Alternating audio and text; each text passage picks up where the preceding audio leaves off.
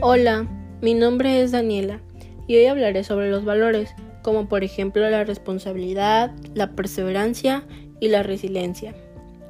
Bueno, los valores son los principios, virtudes o cualidades que caracterizan a una persona, una acción o un objeto que se consideran típicamente positivos o de gran importancia para un grupo social. El valor de la responsabilidad. La responsabilidad es un valor que está en la conciencia de la persona que estudia la ética, sobre la base de la moral, puesto que en práctica se establece la magnitud de dichas acciones y de cómo afrontarlas de la manera más positiva e integral para ayudar en un futuro.